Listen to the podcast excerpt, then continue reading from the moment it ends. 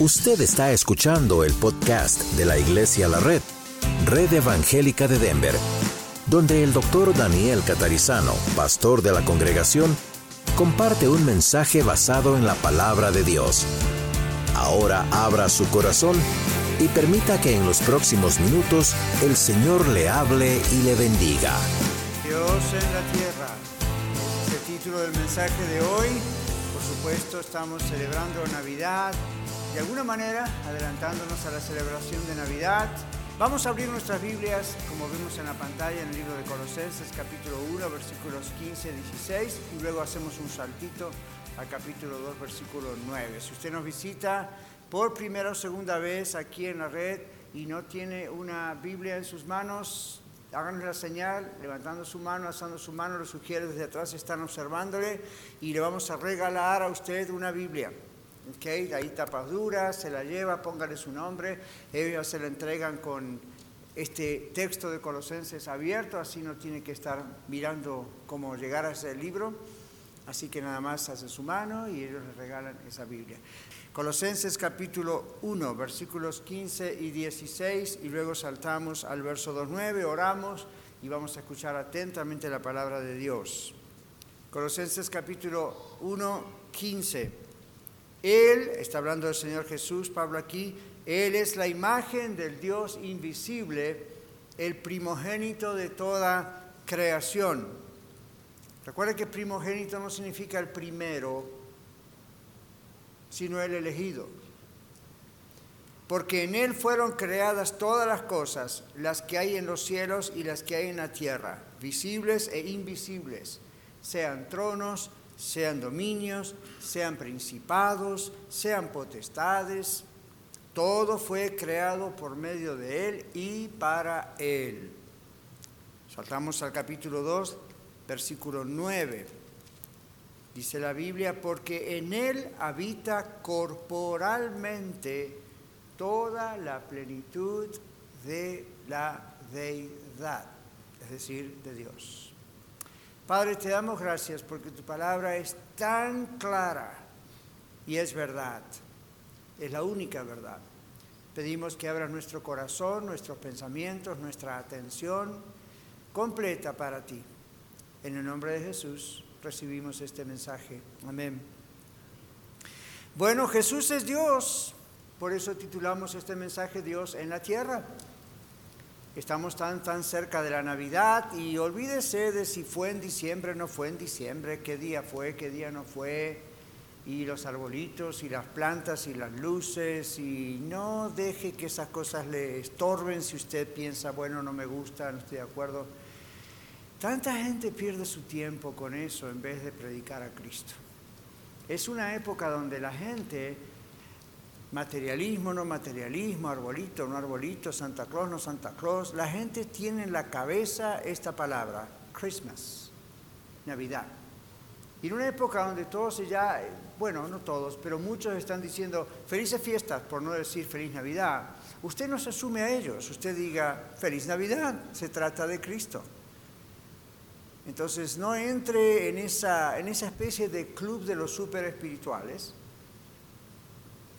donde parece que todo es mal y pecaminoso, porque a lo mejor hay una, mezcla de tradiciones. Yo le sugiero esto, usted haga lo que quiera, pero yo le sugiero esto. Se trata de Cristo.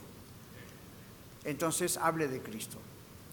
En vez de estar disputando con otros cristianos o con otros no cristianos, exalte a Cristo. El Señor Jesucristo dijo, si yo fuese exaltado, a todos atraeré a mí mismo. ¿No será que muchos no son atraídos al Señor porque en vez de exaltar a Jesús, exaltamos nuestras tradiciones? Y usted dice, ahí está, ahí está, ¿por qué exaltar a Santa Claus? Bueno, no, estoy hablando también de las otras, la tradición de estar en contra de todo. Si usted está en contra de todo, tiene la oportunidad, el derecho de opinar al respecto pero no de hacer una ley al respecto que ponga en juicio a los demás. Simplemente exalte a Cristo y deje que el Espíritu Santo, Dios, se encargue del resto. ¿Qué tal? Buena idea, ¿verdad? Entonces, hoy estamos exaltando a Cristo. Y así tenemos que hacerlo siempre. Dios es el Dios hecho hombre. Jesús es Dios hecho hombre. Él es el único, el único que puede salvar de la condenación justamente porque Él es Dios. Dios decidió encarnarse. No envió un ángel, no creó un ser humano extraterrestre, alguien especial. Él mismo deseó, deseó y dijo que iba a hacer esto y decidió encarnarse. Él es Dios. Dios el Hijo se hizo Dios, el Hijo de Dios. Se lo repito, Dios el Hijo, en esa Trinidad de Dios Padre, Dios Hijo, Dios Espíritu Santo, se hizo Dios. No, Él es Dios. Dios el Hijo se hizo el Hijo de Dios como se conoció aquí en la tierra. Él no fue creado, por eso paré en la lectura cuando dice primogénito. Para nosotros la palabra primogénito es el primer hijo varón. Bueno, fue para María y José. Pero primogénito no significa el primero de la creación. El término griego homogéneos tiene que ver con el único en su género, el único en su especie, es alguien especial. La traducción del idioma original, cuando Lucas 2, 1 al 20, y ustedes van a ver muchos textos en la pantalla hoy en día, pero en un momento van a ver uno, de Isaías, pero el de Lucas 2, 1 al 20, por ejemplo, dice, el ángel dijo que será nacido un Salvador que es Cristo el Señor. Y el, y el término Cristo el Señor que él usa allí, en la traducción original no admite otra opción más que entender la palabra Señor, que es la que corresponde a Jehová o Yahweh en el Antiguo Testamento. La palabra Jehová significa eso. Jesús es el Señor, Dios es el Señor. Realmente esa es la raíz de donde viene nuestra palabra luego Jesucristo, Jesús el Cristo.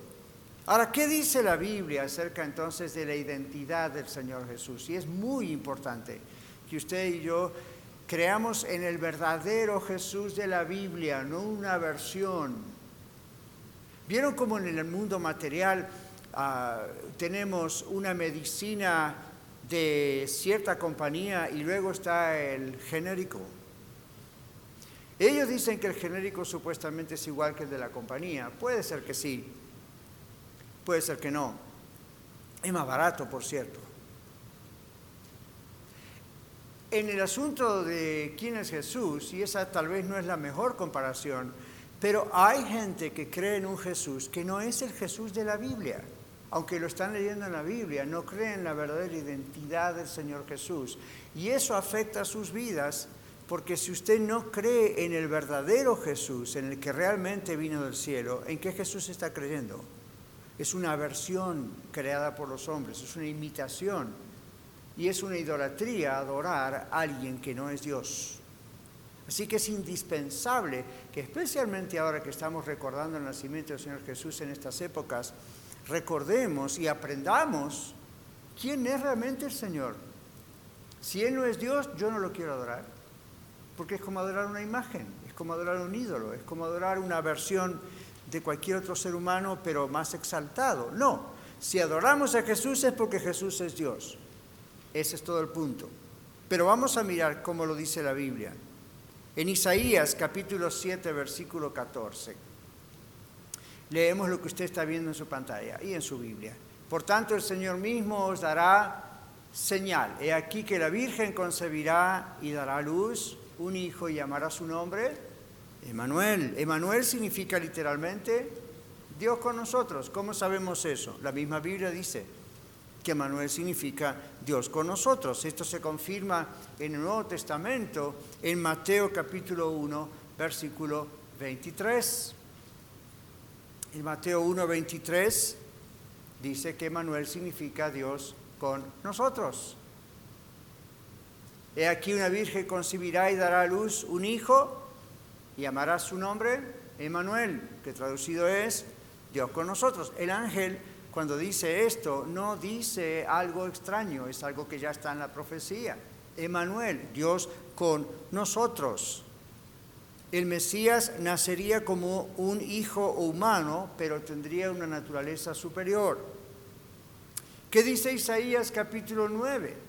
Isaías capítulo 9, versículo 6. Observe, porque un niño nos es nacido, hijo nos es dado, el principado sobre su hombro, como sobre su responsabilidad, y se llamará su nombre admirable, consejero, Dios fuerte, Padre eterno, príncipe de paz. Observe, el profeta Isaías, unos 700 años antes del nacimiento de Jesús, llamó a un ser humano Dios fuerte. Y el profeta estaba inspirado por el Espíritu Santo y lo llamó Dios fuerte. Pero está llamando a un niño que va a nacer Dios fuerte. Está llamando a un ser humano Dios fuerte. El profeta Daniel predijo aún más acerca de la naturaleza divina del Mesías. En Daniel capítulo 7, versículos 13 y 14, encontramos esto. Dice Daniel, miraba yo en la visión de la noche y he aquí, en las nubes del cielo o con las nubes del cielo, veía uno como hijo de hombre, o sea, como un ser humano, que vino hasta el anciano de días, es un título para Dios.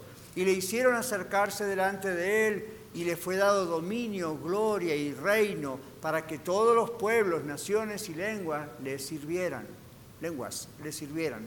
Su dominio es dominio eterno que nunca pasará y su reino un reino que no será destruido. Profeta Daniel, inspirado por Dios, habla entonces acerca de la naturaleza misma de ese Mesías que se esperaba, del Salvador que se esperaba y está hablando de lo que está ocurriendo allí en el mismo Dios. Ahora, ¿qué del ministerio terrenal de Jesús? Jesús viene, ya sabemos, el nacimiento virginal, ¿no es cierto? María una virgen, una adolescente, por milagro de Dios, que no debe extrañarnos, porque ¿cómo podemos creer que Dios dijo, sea la luz y fue la luz, y después no podemos creer que Dios tiene poder para hacer virginalmente crecer y nacer a su niño? Por supuesto que sí. Entonces, aquí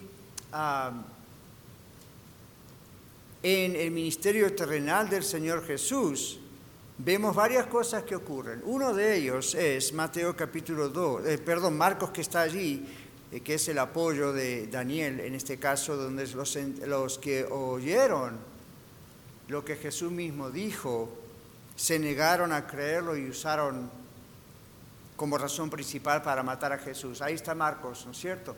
Y Jesús les dijo, yo soy y veréis al Hijo del Hombre sentado a la diestra del poder de Dios viniendo en las nubes del cielo. ¡Wow! Observen, Jesús utiliza el nombre del Antiguo Testamento, yo soy, que era el nombre que en el Antiguo Testamento, cuando Moisés dijo en nombre de quién iré a Faraón, ¿qué le dijo el Señor? Yo soy. Nos, suena raro, ¿verdad? ¿Por qué no le dijo Pedro o Daniel o Juan? él dijo yo soy. Y es un término que tiene la connotación, la idea de yo siempre fui, yo siempre soy, yo siempre seré, yo soy. ¿Ven? Entonces, en el Antiguo Testamento y, para los judíos en esos años, el dar el nombre eh, era, era algo muy, muy especial. Para nosotros hoy es nada más algo que nos pusieron nuestros padres, para ellos no. Pero Dios dice yo soy. Y Jesús, como expresa aquí en el texto de Marcos el Señor Jesús, Él dijo yo soy y veréis al Hijo del Hombre, está hablando de Él, sentado a la diestra del poder de Dios. Esto fue grave para ellos, porque al usar la expresión del profeta Daniel, que ellos conocían muy bien, pero está diciendo, este es el ser humano, Dios encarnado, y lo van a ver sentado a la diestra de Dios es decir, en el trono de Dios. Y tengo noticias para usted, Dios no comparte su trono con nadie, solamente porque Jesús es Dios. Y viniendo en las nubes del cielo, está hablando inclusive de la aparición, la segunda venida física del Señor Jesús. Oigan esto, mormones y compañía. No vino el Señor Jesús en el año 1800 y pico. No vino espiritualmente Jesús dijo todo, la Biblia dice todo ojo le verá. Y hasta donde yo sé un espíritu no se ve. Todo ojo le verá. Y el mismo Señor Jesús dijo, lo van a ver, es como decir, me van a ver viniendo las nubes del cielo. No se confunda cuando Jesús no usa la primera persona del singular, y yo voy a volver. recuerde que esto está traducido de un idioma que es muy extraño al nuestro. Y esta es la expresión para decirle, ustedes van a ver al Señor venir, a mí venir. Entonces los oyentes de Jesús, que estaban ahí, no usted, sino ellos que estaban físicamente ahí, comprendieron muy bien que Jesús estaba llamándose a ese mismo Dios, por eso tomaron piedras para matarlo. Ahora, ¿qué pasó en el ministerio también terrenal? ¿Cómo siguió la cosa? Mateo capítulo 2, versículo 11. Mateo capítulo 2, versículo 11.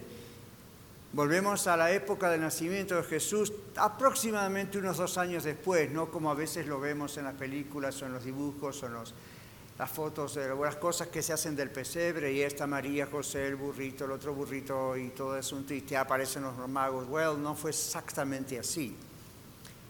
Pero dice, al entrar en la casa, no en el establo, no en el pesebre, que estaba metido en el establo, vieron al niño con su madre María en la casa y postrándose lo adoraron y abriendo sus tesoros le ofrecieron presentes, oro, incienso y mirra, que es muy interesante porque en el Antiguo Testamento esto indica eh, tres elementos muy valiosos que muestran al Señor como el sacerdote, como el rey, como el siervo.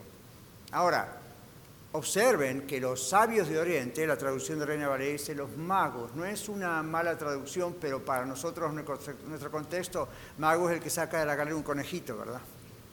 Nada que ver con eso. Tampoco eran astrólogos que miraban el zodíaco y decían, a ver en qué mes nació, ese signo de Libra, entonces va a ser así esa. Eso es pura mentira diabólica. El asunto es que eran astrónomos, eran personas que conocían, como muchos astrónomos hoy, el tema de las estrellas y los planetas. Y esto es algo antiquísimo. Toda la astronomía no tiene nada que ver con algo moderno, se ha modernizado, pero la ciencia en sí es muy, muy vieja, aún muchos años antes de Jesús. Y Dios les reveló que el rey, el Mesías, había nacido. Ellos ni judíos eran, pero Dios les reveló que esto estaba ocurriendo. Y tardaron una buena cantidad de tiempo, probablemente todo ese tiempo, hasta que esto que tenemos en la pantalla de la Biblia ocurrió. Cuando entraron a casa, vieron al niño, a su madre María, y postrándose, observe que dice el texto, y muy bien traducido, lo adoraron, no dice los adoraron ellos no adoraron a María, ellos adoraron al niño. ¿Ok? Y abriendo sus tesoros, le ofrecieron, no les ofrecieron. Por supuesto que María y José habrán trabajado con eso, el niño era un niño, pero le ofrecieron a él honro, incienso y mira, lo cual el que conoce lo que significa esto y se los acabo de explicar es tremendamente importante. Pero seguimos. El asunto es que Jesús ya está en la tierra y muchas cosas la Biblia nos muestra que confirman que Jesús es Dios en la tierra.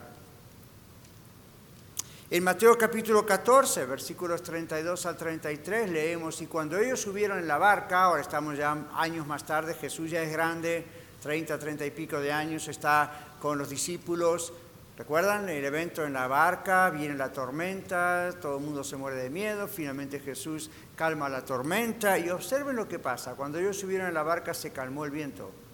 Jesús viene caminando con Pedro, sube a la barca, se calma el viento. Que recuerden que hubo más de una ocasión sobre este asunto, una de ellas es esta. Entonces los que estaban en la barca vinieron y le adoraron, diciendo, verdaderamente eres hijo de Dios. Ahora, la expresión hijo, otra vez, puede parecerlo usted ve, Dios creó a, como dicen los testigos de Jehová, mal traducido, y ellos lo saben, Dios creó a, Dios no creó a Jesús, Jesús siempre fue, ya vamos a ver en otro texto, pero la expresión hijo de Dios indica esta segunda persona de la Trinidad, segundo no significa que es menor al primero, es muy difícil poner tres cosas en la misma escala y hablarlos. Ellos adoraron. ¿Ustedes creen que los judíos super monoteístas que solamente iban a, crear, a creer en el único Dios verdadero, iban a adorar a un ser humano? Eso hubiese sido para ellos un escándalo, pura idolatría y el mismo Señor Jesús los hubiese reprendido. Sin embargo, ¿qué ocurre aquí en Mateo 14? El Señor Jesús no los corrigió, no los reprimió, no los reprendió, sino que aceptó la adoración de ellos, sabiendo que Él realmente era Dios en ese momento en carne humana. ¿Qué dice Juan capítulo 8? Versículos 58 y 59. Estamos viendo tantos textos bíblicos que por eso están en la pantalla, para que no se pierda usted ninguno. Juan 8, 58 y 59. Observemos, Jesús les dijo, de cierto, de cierto os digo, antes que Abraham fuese, yo soy. Y Abraham ya hacía muchos años que había muerto. Antes que Abraham fuese, yo soy. Verso 59 dice, tomaron entonces piedras para arrojárselas, pero Jesús se escondió y salió del templo y atravesando por medio de ellos se fue. No se escondió porque tenía miedo de ellos, sino porque no era el momento para morir y ellos no iban a acelerar nada en el plan de Dios, él sabía exactamente cuándo tenía que morir. Pero observen esto, Jesús dijo que él preexistió a su propio nacimiento en la tierra y estaba vivo y presente como Dios, que es antes que Abraham. Luego dijo que el título de él es Yo soy. Ven, ahí aparece otra vez. Antes que Abraham fuese Yo soy. Y es interesante saber que está usando el título, porque en el griego cuando usa el título no está diciendo como nosotros, oh sí, yo soy Daniel. No, está diciendo Yo soy. Es el título de Dios. ¿Por qué creen ustedes que esta gente levantó piedras para matarlo? Porque entendió exactamente entendió exactamente lo que Jesús estaba diciendo. Si no, no se hubiesen molestado. ¿Por qué reaccionar así? Ellos sabían que la ley no les iba a permitir a matar a alguien a menos que fuera un blasfemo en contra de Dios. Y eso fue lo que ellos interpretaron lamentablemente. En Juan capítulo 10, versos 30 y 33, el Señor dice, yo y el Padre uno somos. Observe, yo y el Padre uno somos. Otra vez la reacción. Los judíos volvieron a tomar piedras, volvieron a tomar piedras para apedrearle, lapidarlo, matarlo, como se hacía así a pedradas. Jesús le respondió, muchas buenas obras os he mostrado de mi Padre, ¿por cuál de ellas me apedreáis? Le respondieron los judíos diciendo, por buena obra no te apedreamos, sino por la blasfemia. ¿Ven? Pensaron que era blasfemia porque tú, siendo hombre, te haces Dios. ¿Por qué no pueden ver esto nuestros parientes testigos de Jehová, o mormones, o ciertas ramas apostólicas y otras cosas? ¿Por qué no ven esto? Está más claro que el agua más pura y clara que usted puede imaginarse. Y está en el original, no es un invento de nadie. ¿Por qué no lo pueden ver? Yo les digo por qué no lo pueden ver. ¿Quieren saber por qué no lo pueden ver? porque no lo quieren ver. Porque quererlo ver requiere cierta responsabilidad de parte de ellos, como de nosotros. Pero aquí el Señor dijo directamente, yo y el Padre uno somos.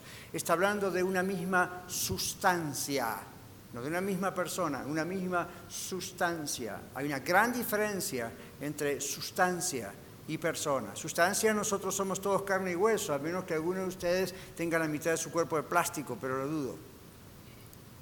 Todos nosotros, nuestra sustancia es carne y hueso, es el mismo elemento, pero somos diferentes personas. Tenemos diferentes personalidades, tenemos diferentes funciones. El Señor acá está diciendo, el Padre y yo somos la misma sustancia, somos, somos Dios. Y ellos entendieron exactamente mejor que usted y yo tal vez lo que Jesús dijo y lo que él quiso decir. Y entonces, ¿qué dijeron? Lo vamos a matar porque esto es un blasfemo. Lamentablemente estaban rechazando a Dios en sus mismas narices, en su propia cara. Bueno, qué pena, porque estos eran oyentes altamente educados, eran los religiosos más educados de la época. Y ellos tendrían que haberse humillado delante del Señor como aquellos sabios de Oriente, como María y José, como los pastores de Belén, como los discípulos. Pero mire, siempre que usted se enfrenta como hoy a la revelación de Dios a través de su palabra misma, de que Jesucristo es Dios, tiene solamente dos respuestas. O se inclina y lo adora y se somete a Él como estos personajes que hemos leído, o dos, hace lo que hicieron los fariseos lamentablemente rechazar a Jesús para la propia condenación de ellos. Yo me pregunto, y a veces le pregunto al Señor en mi privacidad, ¿qué va a ocurrir, Señor, con aquellos que tienen hermosos edificios, grandes templos y tienen millones de dólares y muchísimas personas, pero siguen negando que tú eres Dios? Que hoy en día levantan piedras, entre comillas, para seguir apedreándote. Bueno, el Señor dice lo que va a pasar con ellos. Pero vamos a mirar otro personaje, Tomás. ¿Recuerdan a Tomás? Bueno, Tomás muchas veces se lo recuerda como Tomás el, el que dudaba. Bueno, yo creo que no fue el único que hizo Tomás, ¿verdad?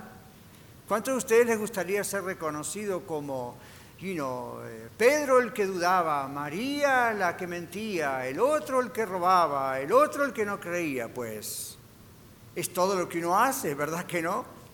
Pero quedó en la historia pobre Tomás como Tomás el que dudaba. Doubting Thomas. Well, miren lo que hizo Tomás aquí. Tomás hizo lo que usted y yo hemos hecho y lo que otros tienen que hacer. ¿Qué dice aquí la Biblia? Cuando Jesús resucitó, ¿verdad? Una semana antes se había aparecido y Tomás no estaba y Tomás dijo, a menos que yo meta mi dedo en su costado y yo si lo toco, si no, como decimos hoy, si no lo veo no lo creo, en otras palabras. Jesús en su amplia misericordia la semana siguiente, otra vez un día de reposo como hoy un domingo, entra, primer día de la semana, y dice, acá estoy Tomás, pon tu danza, lo que Tomás nunca pensó que el Señor lo estaba escuchando, aunque era invisible delante de él en ese momento. ¿Y qué le dice? Pon aquí tu dedo y mira mis manos, y acerca tu mano y métela en mi costado, y no seas incrédulo, sino creyente. Entonces Tomás respondió y le dijo, gracias Señor por hacerme claro el tema de la resurrección. No, ¿qué le dijo? Señor mío y Dios mío. Este es otro judío que podía él ser apedreado por decirle Dios a un hombre. Pero él tuvo esa revelación como Pedro años atrás, cuando Pedro dijo, Jesús respondió, ¿quién dicen los hombres que es el Hijo del Hombre? Todos dieron diferentes versiones, como hoy en día. Ven, no hay nada nuevo bajo el sol, como decía Salomón. Finalmente Pedro que dice, tú eres el Cristo, el Hijo del Dios viviente. Y el Señor le dice, bendito, bienaventurado, feliz eres porque no te lo reveló carne ni sangre otro ser humano, sino mi Padre que está en los cielos. Ah, sobre esa confesión está basada la iglesia. Ahora, pasa el tiempo, acelere el MP4 o el video, lo que usted acostumbra a tener, y resulta que viene Tomás. Jesús muere, resucita y Tomás dice, Señor mío Dios mío. Pero la respuesta de Jesús no fue la misma que a Pedro. La respuesta de Jesús es, Pedro, porque me has visto, Tomás. Eh, perdón, Tomás, porque me has visto, creíste. Bienaventurados los de Iglesia a la Red que no vieron y creyeron. Esto es lo que realmente está sucediendo, o la iglesia, como se llame. Cada persona que no vio y creyó, Tomás necesitó ver para creer. Y el Señor en esa ocasión le dio la oportunidad. No crea que usted es el nuevo Tomás o la nueva Tomasita. Dios no va a hacerse aparecer Él para que usted entonces crea. La Biblia dice los demonios creen y tiemblan. Yo no quiero que usted quiera asociarse con el club de ellos. ¿Por qué los demonios creen y tiemblan? Porque han visto. Entonces, ah, yo mm, no vaya por ese lado, ¿verdad? Ahora, aquí Tomás, otra vez en la misericordia de Dios, El Señor no lo desecha, Tomás. Le dice, ok, bienaventurado eres, pero más bienaventurados son los que no vieron y creyeron. ¿En qué creyeron? En lo que Tomás dijo. ¿Qué dijo Tomás? Señor mío y Dios mío. Fíjense, la misma respuesta de Tomás no es, ah, ahora sí creo en la posibilidad de la resurrección. No. ¿Quién había dicho eso una vez? Marta, la hermana de Lázaro y de María, cuando el Señor le dice, tu hermano resucitará, Marta responde, yo sé que resucitará en la resurrección el día postrero. Los judíos ya tenían, por lo menos una de las escuelas de teología tenía esa, ok, va a haber una resurrección final. Jesús les dice, yo soy la resurrección y la vida, el que cree en mí aunque esté muerto vivirá. luego dice, todo aquel que vive y cree en mí no morirá eternamente. ¿Crees esto, sí o no? En otras palabras, ¡boom! Derecho al corazón. Ahora pasa con Tomás. Ah, yo creo, porque me estás viendo, pero es más adentro el asunto. ¿Crees quién soy? Ese es el punto. ¿Crees en la identidad de quién soy? Porque si no crees quién soy, por más que creas en la resurrección, no pasa nada. Finalmente que Jesús había resucitado al hijo de la vida de Naín, Jesús había resucitado a Lázaro. Eso no salva a nadie, creer que Jesús resucitó a Lázaro. El asunto es creer que Jesucristo murió en la cruz, resucitó, pero ¿qué Jesucristo es? ¿El que nos tratan de vender algunos con alguna revistita por ahí, el atalaya o como se llame, o es el Jesucristo de la Biblia? Es el Jesucristo de la Biblia el único que salva. Lo demás es una versión inventada por gente que sabe lo que significa la responsabilidad que Jesucristo es el Señor y entregar su vida a Él, más prefieren quedarse aparte y estar más o menos bien con Dios, pero creando otra versión. Bueno, el hecho de que uno no pueda comprender cosas espirituales no significa que no son reales. Pero seguimos adelante. En Mateo 28, 16 al 17, aquí tenemos a Jesús a punto de regresar a su trono de gloria de donde había venido en los cielos. Pero los once discípulos se fueron a Galilea, al monte donde Jesús les había ordenado, y cuando le vieron, le adoraron. Pero algunos dudaban.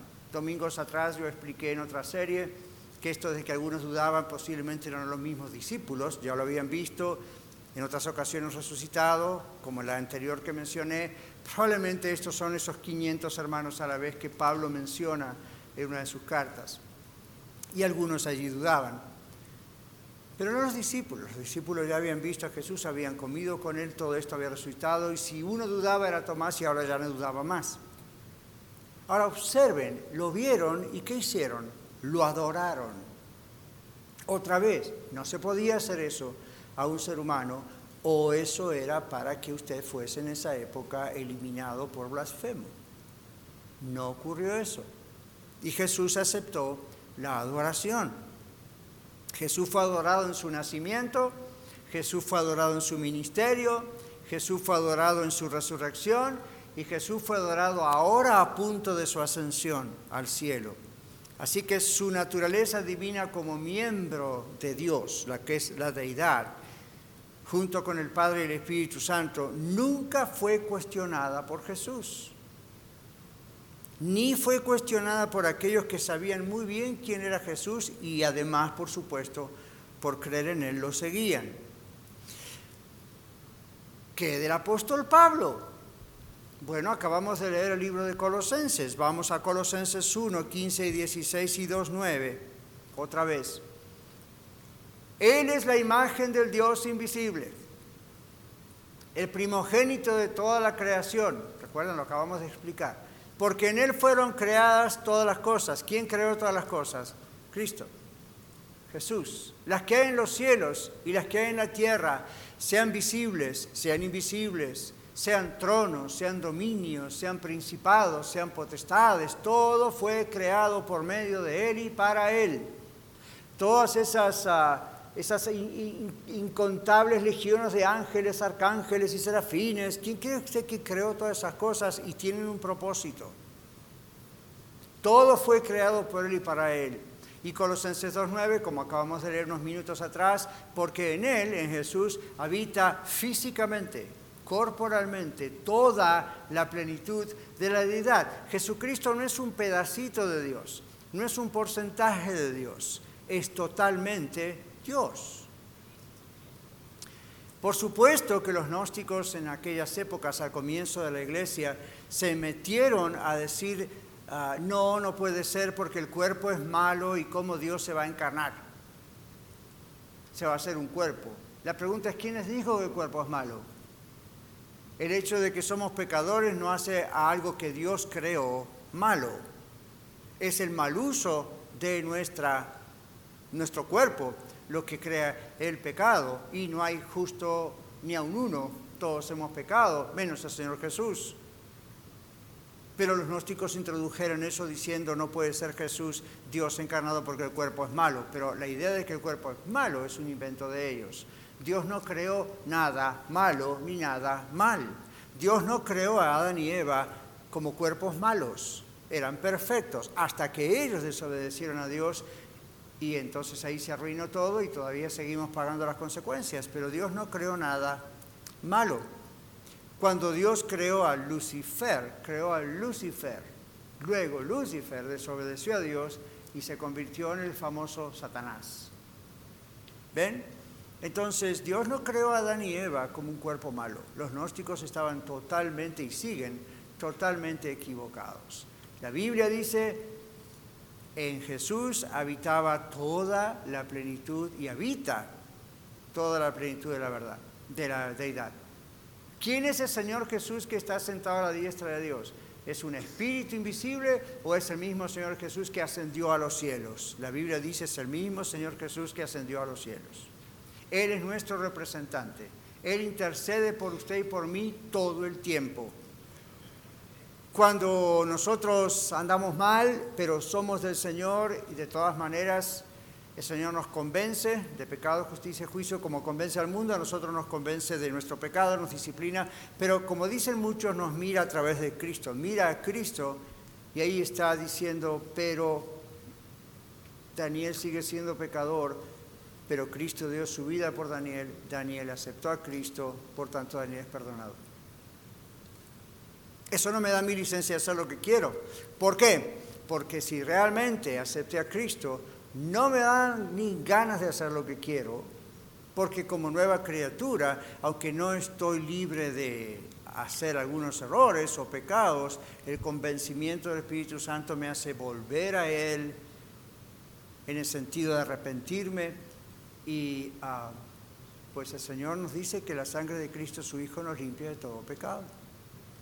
¿Ven? Ahora, hay mucho que estamos incluyendo allí, pero el tema aquí es que el Señor Jesucristo es Dios. Y si usted no cree esto, dudo que pueda ser salvo, porque está creyendo en una versión de Jesús que no es la bíblica. El último libro de la Biblia nos muestra algo en el capítulo 5, Apocalipsis 5, 13 y 14. Nos muestra algo, pero Tito antes, en el capítulo 2, Tito 2, como ven en sus pantallas, 2.13, Pablo otra vez, dice, aguardando la esperanza bienaventurada de la manifestación gloriosa de nuestro gran Dios y Salvador Jesucristo.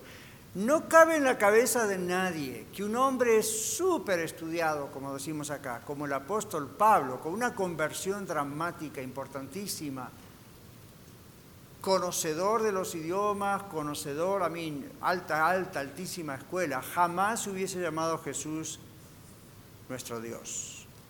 Si no hubiese tenido esa revelación, como muchos de nosotros, de que Jesucristo es Dios. Observe, dice, Él está guardando la esperanza bienaventurada y la manifestación gloriosa, está hablando de la segunda venida, todavía tiene que ocurrir esto, de nuestro gran Dios y Salvador, Jesucristo. No dice de nuestro gran Dios y además de nuestro Salvador, dice de nuestro gran Dios y Salvador. Él es Dios y Salvador, gran Dios y Salvador. Jesucristo dice, quien se dio a sí mismo por nosotros, ¿recuerda la cruz? Para redimirnos de toda maldad o iniquidad y purificar para sí, para sí mismo, un pueblo propio, celoso de buenas obras, con el tremendo deseo de hacer buenas obras, no para salvación, ¿se da cuenta? Sino porque somos salvos. Ahora sí, Apocalipsis capítulo 5, versículos 13 y 14. Aguardando, dice, y todo lo creado que está en el cielo y sobre la tierra y debajo de la tierra y en el mar, y todas las cosas que en ellos hay, oí decir al que está sentado en el trono y al cordero, sea alabanza, la honra, la gloria y el poder por los siglos de los siglos. Cantamos muchas veces aquí en la iglesia eso. Los cuatro seres vivientes decían amén y los veinticuatro ancianos se postraron sobre sus rostros y adoraron al que vive por los siglos de los siglos. ¿A quién están adorando? A Jesús. ¿A quién Jesús? Al que vino misteriosa y milagrosamente por el poder de Dios a través de una virgen.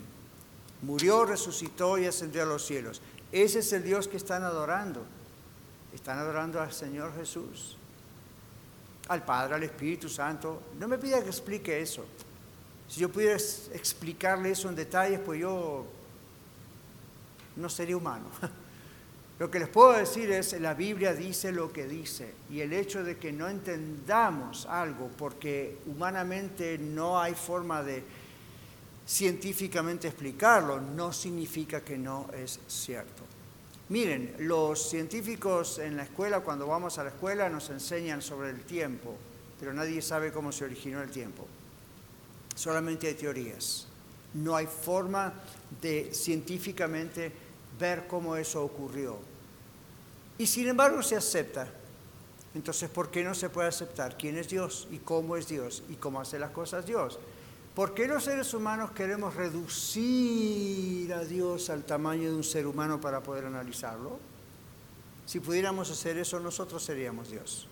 Nosotros controlaríamos a Dios. Por eso no existe ese Dios. El Dios que existe, el único Dios, no es un Dios que usted y yo podamos reducir al plan humano para poder comprenderlo.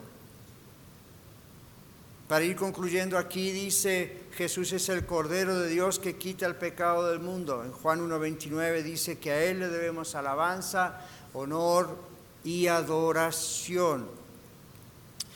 Vayamos un poquito a la iglesia, en la historia de la iglesia. Algunos han hablado del famoso concilio de Nicea. ¿Cuántos de ustedes han escuchado hablar de eso? Algunos sí, otros no. Si usted ha estado en nuestra escuela de ministerios de Colorado, seguro ha estudiado eso también. Hubo un concilio y algunos dicen, en ese concilio se congregaron aquellos obispos, líderes, e inventaron la teoría de la divinidad de Jesús. El problema es que las evidencias muestran claramente que el Señor Jesús no era un simple mortal, cuya identidad necesitaba ser determinada por un concilio o por el emperador Constantino. El concilio de Nicea no debatió el tema de que Jesús es el Hijo de Dios. Constantino no inventó la idea de Jesús es Dios, la deidad de Jesús. Eso ya se creía en los días de Jesús, lo acabamos de demostrar.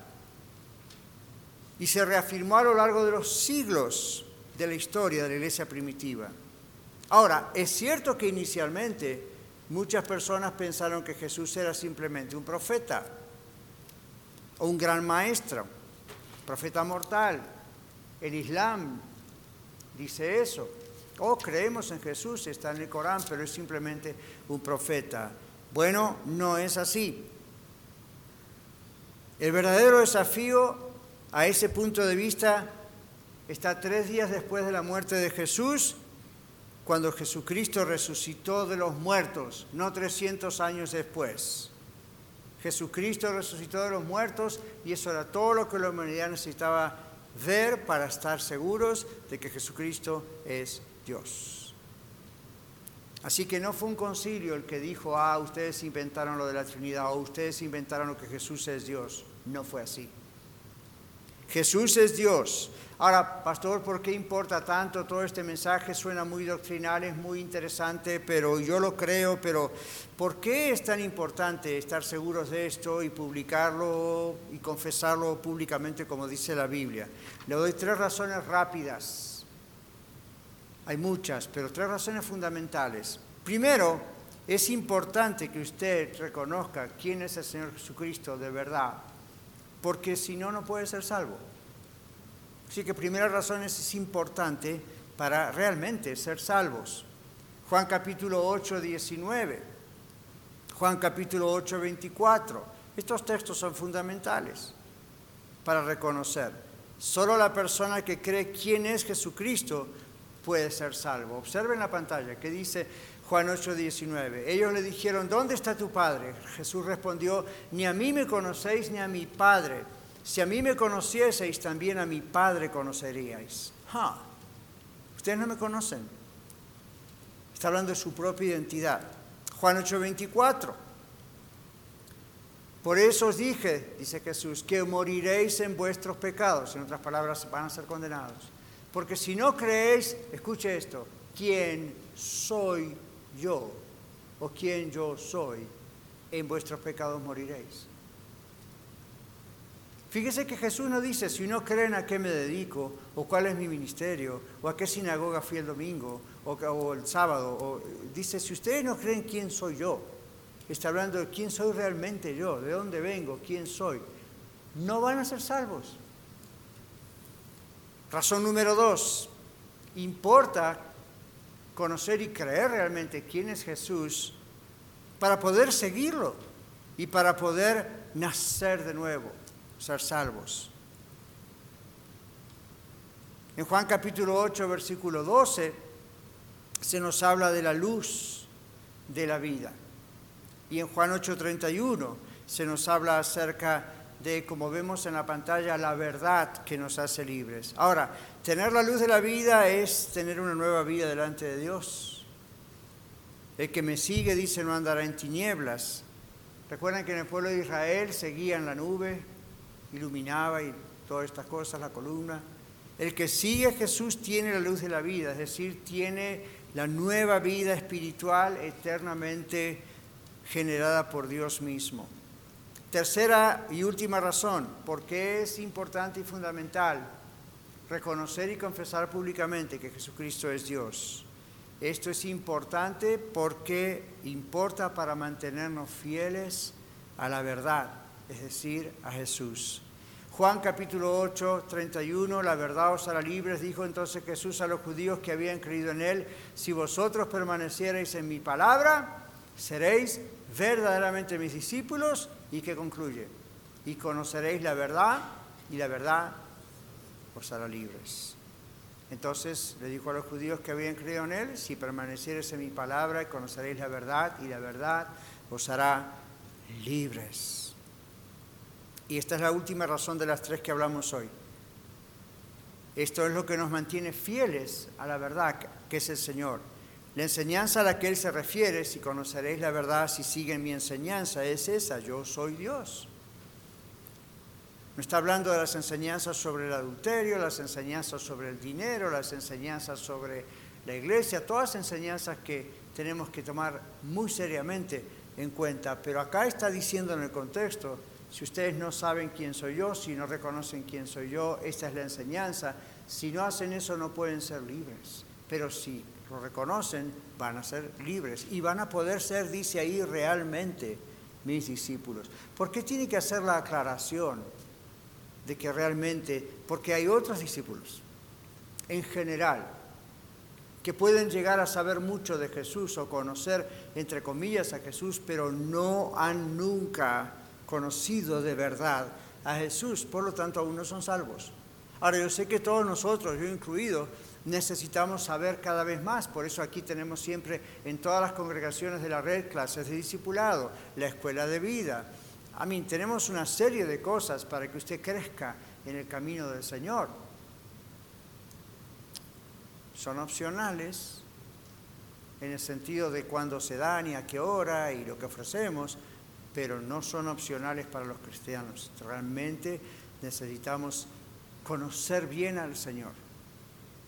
Pero conocer bien al Señor aquí es lo que nos da la libertad, no la educación, sino el conocer realmente al Señor.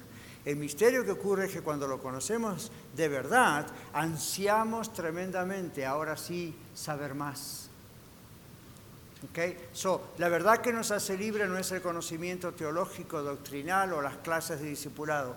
La verdad que nos hace libre es Él, porque Él es el Logos, Él es la verdad encarnada.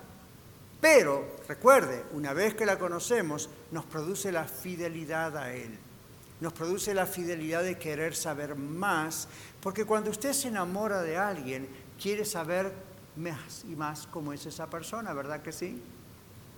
Mi esposa y yo Anoche, ayer cumplimos 39 años de casados. Todavía seguimos conociéndonos. Hay muchísima información que en 39 años conocemos el uno del otro. Conocemos prácticamente todos. Sin embargo, ¿por qué seguimos investigando? ¿Por qué seguimos hablando? ¿Por qué nos seguimos comunicando? ¿Por qué seguimos viviendo juntos?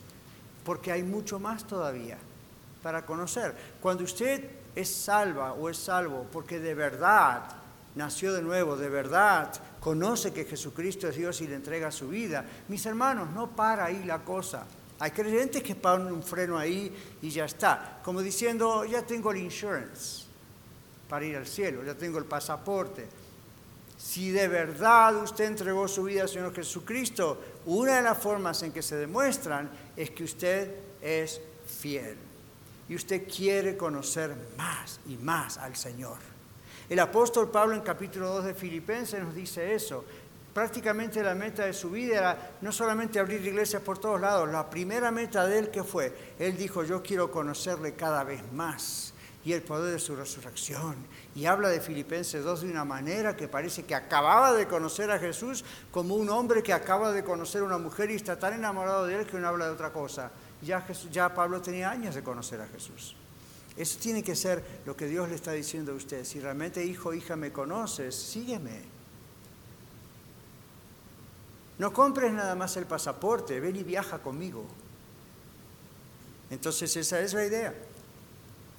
La enseñanza a que él se refiere es yo soy Dios, mantenernos fieles a la identidad del Señor, no dejarnos confundir por lo que se escucha por todos lados, sino mantenernos fieles a esta verdad y nos hace libres porque Él es la verdad. Y lo que nos hace libres en esta verdad son, es la palabra de Dios. No son nuestros sentimientos, no son nuestras opiniones, no son ideas extrañas, es Él. Cuando uno lo conoce, no lo puede negar. Observen que, que Pedro negó tres veces a Jesús, pero no estaba negando diciendo yo no creo quién es Él. Estaba negando yo no estuve con Él, lo cual es mentira. Pero ¿notaron esa diferencia? Las tres veces en la noche que fue Jesús condenado, juzgado antes de la cruz, Pedro negó tres veces al Señor Jesús. Pero observen en su Biblia, Pedro nunca negó quién era Jesús. Pedro negó que él había estado con Jesús, lo cual es mentira porque había estado con Jesús. Pero es muy interesante la diferencia. Él nunca negó quién era Jesús. Pedro sabía muy bien quién era Jesús. Entonces, creer en la verdadera identidad de Cristo y poner nuestra confianza solamente en Él para salvación de nuestra alma produce el nuevo nacimiento. Pero además es lo que produce la fidelidad a Él. No puede ser fiel una persona que no ha nacido de nuevo en Jesucristo. Nadie es fiel a lo que no cree de verdad. ¿Qué le parece? Nadie es fiel a lo que no cree o en quien no cree. ¿Cómo voy a ser fiel a alguien en quien no creo de verdad? A que lo conozco ahí por arribita nomás.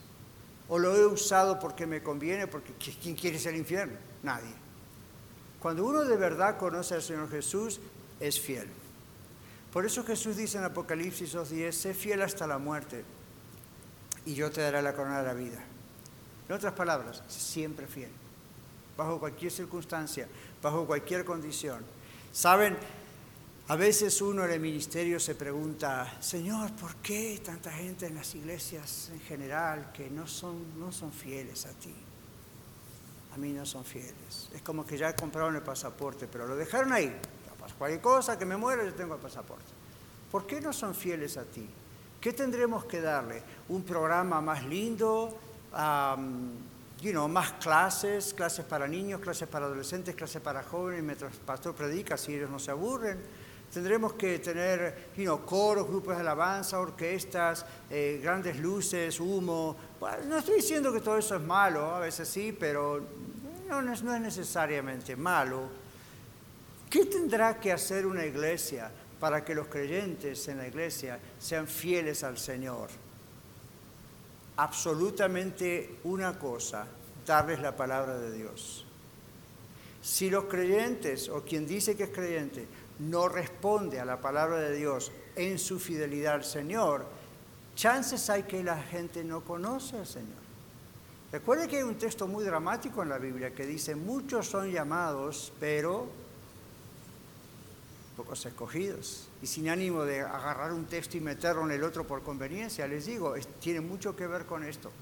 Los escogidos de Dios somos fieles al Señor no por propia virtud, simplemente por propio nacimiento de nuevo en Cristo. Uno no puede no ser fiel. Puede tener sus altibajos, puede tener sus momentitos, pero vuelve, vuelve, vuelve porque es fiel. Es fiel porque que lo ha transformado lo hizo fiel. Es fiel porque qué mejor, qué más hay, como decíamos el domingo, qué más me puede satisfacer. No es un religioso fanático que no sabe ni lo que cree, pero ahí está, y no por la tradición, mi, mi bisabuelo, mi abuelo, mi abuela eran de esta religión, yo tengo que seguir porque si no, ¿quién va a decir? Eso también entra en la categoría de un, fanático. No, estamos diciendo, el que es fiel a Cristo es porque conoce a Cristo. ¿Y qué otra cosa hay? ¿Y qué, quién es mejor? Nadie, entonces es fiel. Pero el que no conoce realmente quién es Jesucristo, se ha casado con una idea, casado entre comillas, ha adoptado una religión, le gustó una iglesia por ciertas características, pero todavía no conoce al Señor. El que conoce al Señor es fiel hasta la muerte. Caiga quien caiga, muera quien muera, pase lo que pase, siempre es fiel. Y eso es lo que el Señor quiere decirles a ustedes y a mí en el mensaje del día de hoy. Estamos a punto de celebrar la Navidad, aunque para nosotros es todo el año. Y lo que pensamos es, ¿creo realmente quién es el Señor Jesús? Bueno, ¿cómo se demuestra que creo realmente quién es el Señor Jesús? ¿En que lo puedo predicar? ¿En que lo puedo compartir? ¿En que cambié de religión? ¿O que de verdad mi vida demuestra que el Señor ha hecho la diferencia? Dios no va a hacer la diferencia en mi vida a menos que esté en mi vida, ¿verdad? A menos que haya habido un nuevo nacimiento. ¿Y qué tal en la suya? Vamos a orar. Quienes creen, no creen en Jesús no creen en la verdad y por lo tanto no son libres, ni de la condenación, ni del Satanás, ni del pecado, ni de ellos mismos. No son verdaderos discípulos del Señor Jesús, no son salvos. Y Dios conoce el corazón de cada uno. El Señor vino a la tierra para salvarnos. ¿Cree usted que Jesús es Dios y que Él es el único que puede salvarle? Si no, crea hoy mismo. El carcelero de Filipo le preguntó a Pablo, ¿qué debo hacer para ser salvo? Y él dijo, cree en el Señor Jesucristo y serás salvo. Tú y tu casa. No es cree la historia de Él, cree que Él existió, cree quién es Él. Es Dios hecho hombre. Si usted cree de verdad, está aceptando una magnífica revelación, la mayor, la mayor revelación de Dios en Cristo. Y usted puede ser salvo hoy mismo. Dígaselo al Señor en su corazón. Dígale, Padre, yo creo de verdad que Jesucristo es Dios encarnado. Y lo que voy a celebrar en Navidad no es los regalos, ni Santa Claus, ni la comida, es Jesucristo. Te entrego mi vida. Gracias por morir por mí en la cruz del Calvario y pagar por todos mis pecados y darme la salvación. Yo creo en ti y aquí tienes mi vida, no hay nadie mejor que tú. No hay nada mejor que tú. Si usted como yo ya es un creyente en Cristo, tal vez su oración debería ser, Señor, ¿soy fiel a ti realmente o ah, no tanto? ¿He realmente creído en ti o veo por este mensaje que creé una versión de ti? Arrepiéntase y venga hacia Cristo ya mismo y será salvo. Padre, que tu palabra de frutos para tu gloria, realmente de frutos para tu gloria. En el nombre del Señor Jesús, Dios en la tierra, el único Dios. Gracias Señor, gracias Espíritu Santo por convencernos a través de tu palabra. Gracias y gracias, gracias. Gracias Señor Jesús. Trabaja en nuestras vidas, avívanos Señor y convence tú, como solo tú puedes hacerlo a través de tu palabra, a aquellos que aún no te conocen de verdad. Oramos en tu nombre, Señor Jesús. Muchas gracias por escuchar el mensaje de hoy. Si tiene alguna pregunta en cuanto a su relación personal con el Señor Jesucristo o está buscando unirse a la familia de la Iglesia La Red, por favor no duden en contactarse con nosotros.